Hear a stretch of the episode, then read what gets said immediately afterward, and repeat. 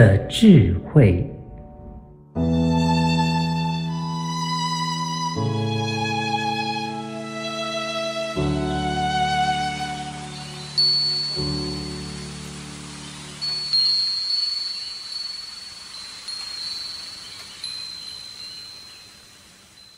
富贵险中求的真意。有句话说：“富贵险中求”，这完全正确。人的富贵，请你牢记在心，百分之百都是伴随着对等的风险。有人说：“那含着金汤匙出生的呢？”你不知道的是。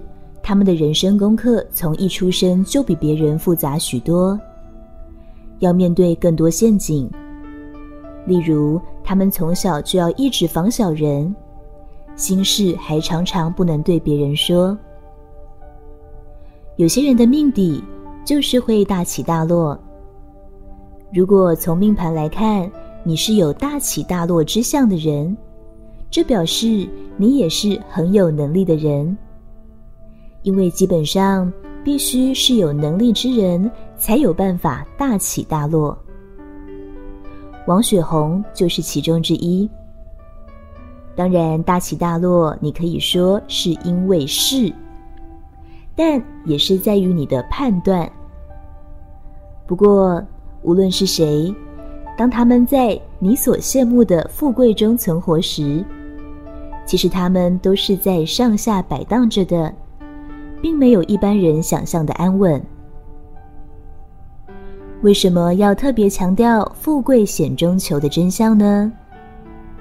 有的人以为，只要是内心有爱，透过疗愈自己，透过去做自己真心喜欢的事，生命就会自然走向一种不费力的富贵和丰盛。或是有一些想从事心灵工作的人。向往着透过高我的带领，自然而然走向富裕和自我实现的双全的人生。但这只对了一半，另一半是，如果你没有修智慧，你是担不起你要的富裕的。括号，甚至会被牺牲吞噬。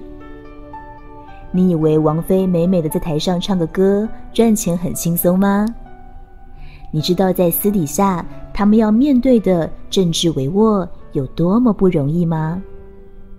只懂得做音乐，其他的不懂，绝对是撑不住的。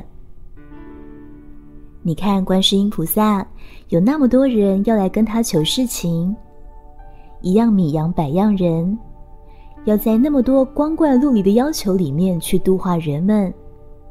如果没有智慧，只会放下。临在，他 hold 得住吗？你也是因为观世音菩萨的庙大、名气大才去求的，所以他也要想办法把庙变大，不然你会甩他吗？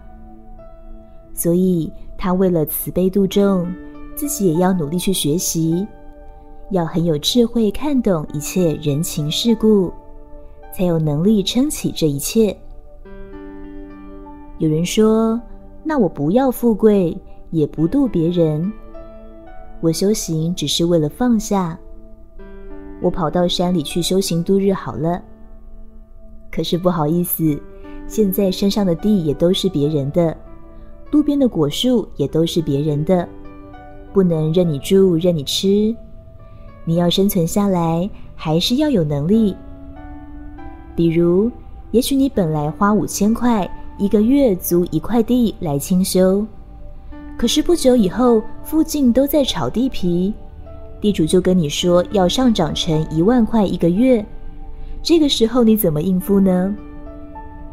所以有人又羡慕古人了，古人好好，山上都是免费的地，免费的果子，可是古人到山上清修，要面对的是老虎，是熊，更可怕。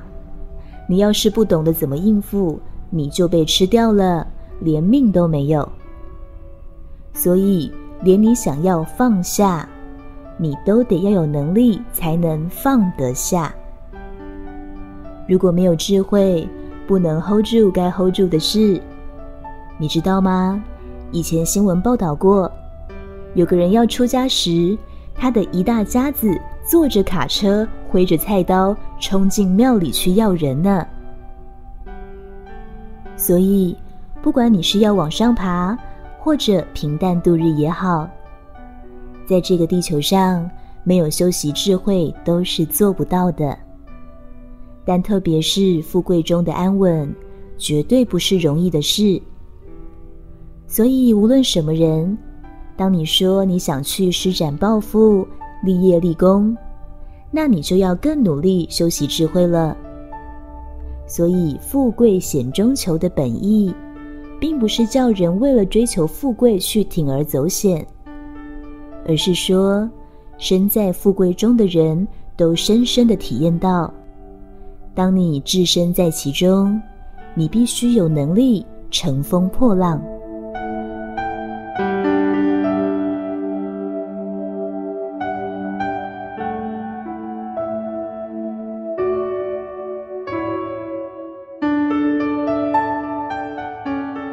富贵险中求的真意。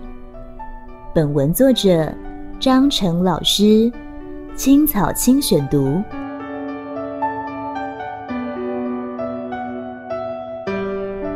欢迎订阅新的智慧频道，每周一发布张晨老师的文章。